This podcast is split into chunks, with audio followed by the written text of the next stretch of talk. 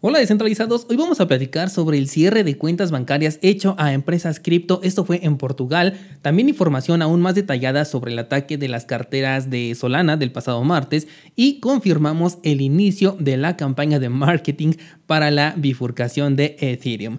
Muchas gracias por acompañarme, esto es Bitcoin en español, episodio 613. De precios hoy tampoco vamos a platicar porque el escenario sigue siendo prácticamente el mismo desde el mes de junio, así que hay muy poco que decir al respecto. Mejor vamos con la información porque está súper interesante. Primero comenzamos con el cierre de cuentas bancarias a los exchanges de criptomonedas en Portugal. Disculpa un poco si escuchas algo de eco, pero es que todavía sigo con estas remodelaciones, ¿vale? Bueno, pues eh, te decía que el Banco Comercial Portugués, el Banco Santander, Caixa General de Depósitos, BIG y Abanca, creo que es así se pronuncian, eh, son los bancos que cerraron las cuentas bancarias de por lo menos cuatro casas de cambio de criptomonedas en un país que tomemos en cuenta que ha sido considerado como un paraíso cripto debido a la ligera regulación que hay en este tema. Esto es noticia porque todos estos exchanges estaban autorizados por el propio Banco de Portugal para ofrecer el comercio de criptomonedas, quien al respecto dijo que las instituciones bancarias tienen la completa libertad de hacer este tipo de actos, pero de cualquier forma seguirá de cerca esta, esta situación. Perdón.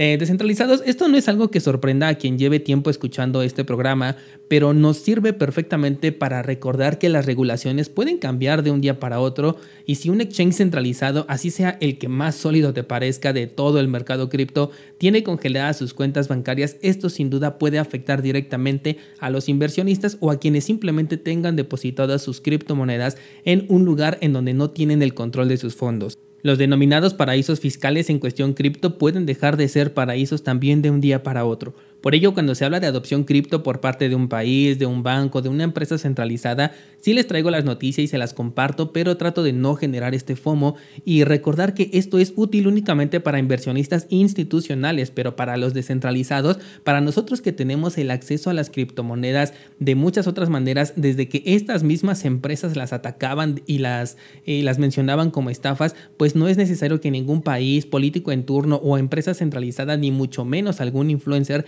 diga que acepta Bitcoin o criptomonedas o que quiere cambiar las leyes para que Bitcoin sea adoptado de la mano de su partido político.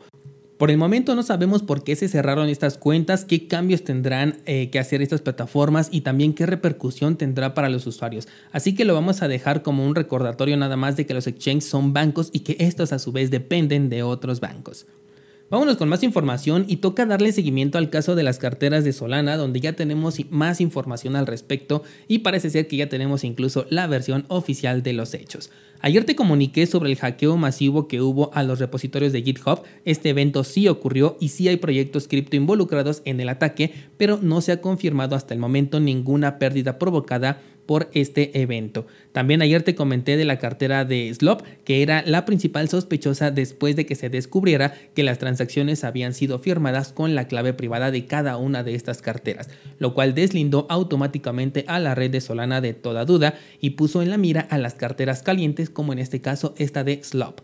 Bueno, pues resulta que sí fue esta empresa la que no tenía las medidas de seguridad necesarias para resguardar las claves privadas de las carteras una vez que eran creadas. Lo que hacía era enviarlas sin encriptar en formato simple de texto a los servidores de donde se obtuvieron estos datos y finalmente el hackeo fue ejecutado.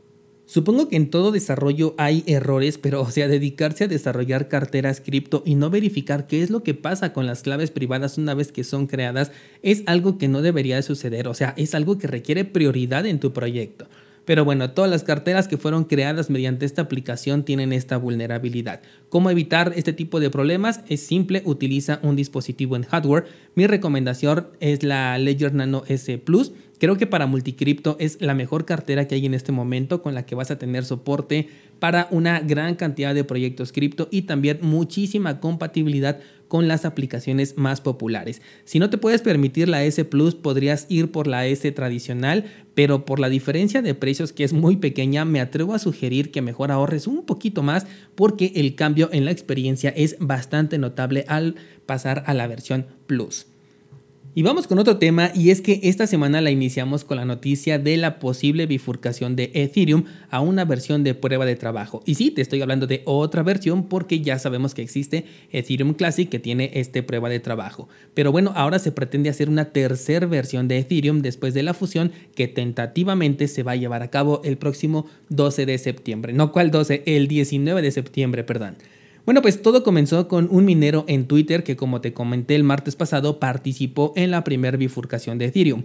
Bueno, pues ahora Poloniex, uno de los exchanges que levantó la mano en su momento para dar soporte a las dos Ethereums en el año 2016, vuelve a hacer noticia y a repetir esta propuesta. La diferencia es que ahora como Polonix es de Justin Son, pues esta noticia viene de la mano de este personaje que es un máster en la publicidad, pero quizás es por ello que tiene la encomienda de comenzar con esta campaña de marketing para llevar a cabo una nueva bifurcación. Sabemos por la publicación en Twitter que ya comenzaron a moverse los mineros, se están poniendo de acuerdo ya que sin ellos la bifurcación pues, simplemente no sería posible.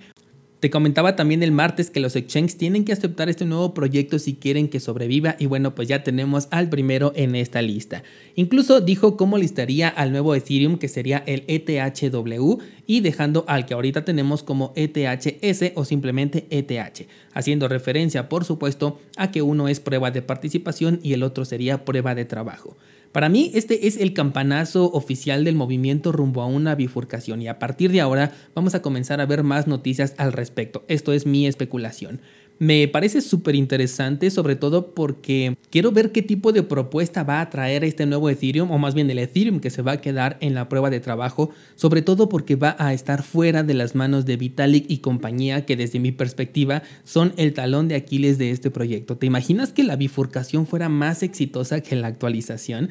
Es algo muy interesante sin duda. Si ahorita tienes Ethereum en tu cartera, toma en cuenta que puedes recibir un nuevo token, así que trata de mantenerlo en una cartera que esté bajo tu custodia. Y por lo menos yo en este momento, si tuviera Ethereum, no vendería mis tokens con estas noticias. Ah, y se me olvidaba, parte del teatro que hace Justin Sun es ofrecer hasta un millón de Ether si la bifurcación tiene éxito antes de que se lleve a cabo la fusión. Nada más para que te des cuenta qué clase de marketing le están metiendo a esto y apenas comienza. Incluso me pongo a pensar, bueno, ya sabes que cuando veo algo mi cabeza piensa en 10 escenarios y te los comparto. Pero bueno, me pregunto si el movimiento cobra mucha fuerza en redes sociales y Vitalik lo observa ¿Crees que pueda llegar a cancelar la actualización o por lo menos a retrasarla una vez más, pero ahora con el objetivo de que solamente se olviden de esta bifurcación? Aunque bueno, los mineros pueden llegar a ser más rápidos y tal como lo dice el anuncio de, Justin Sun, bifurcar antes de la esperada fusión, o sea, antes del próximo 19 de septiembre, esto haría que muchos mineros dejaran sola a la red actual de Ethereum, obligándola ya sea a operar con una cantidad mínima de mineros o bien a cambiar a la prueba de participación forzada. Esto podría incluso considerarse como un ataque organizado si lo pensamos bien. Ahora entiendo también por qué el mismo Vitalik Buterin sugirió la migración a Ethereum Classic para los mineros que se quedaran en esta red, aprovechando la influencia que tiene este personaje que hasta hizo que la moneda subiera de precio, pero la verdadera competencia creo que la va a tener con su propio proyecto. Es algo súper interesante. La verdad tengo un montón de ganas de ver qué es lo que hacen con este nuevo Ethereum que en papel, ojo, en papel sí tiene todo el potencial para ganarle al Ethereum Vitalik Vision porque ya cuenta con todo el efecto de red que ha generado este proyecto a lo largo de todos estos años. ¿Tú qué opinas descentralizado? ¿Te gustaría esto? ¿Crees que fragmentaría al proyecto y ninguno prosperaría? O bien la actualización a prueba de participación tendrá éxito y la bifurcación se quedaría como Ethereum Classic, es decir, casi en el olvido. Quiero leer tus comentarios, te espero en el grupo de Discord y no te olvides de pasar por las notas del programa porque allí encuentras el enlace para cursosbitcoin.com y el enlace para nuestro pool de Cardano por si quieres participar con nosotros. Muchas gracias por acompañarme, te espero el lunes para seguir platicando.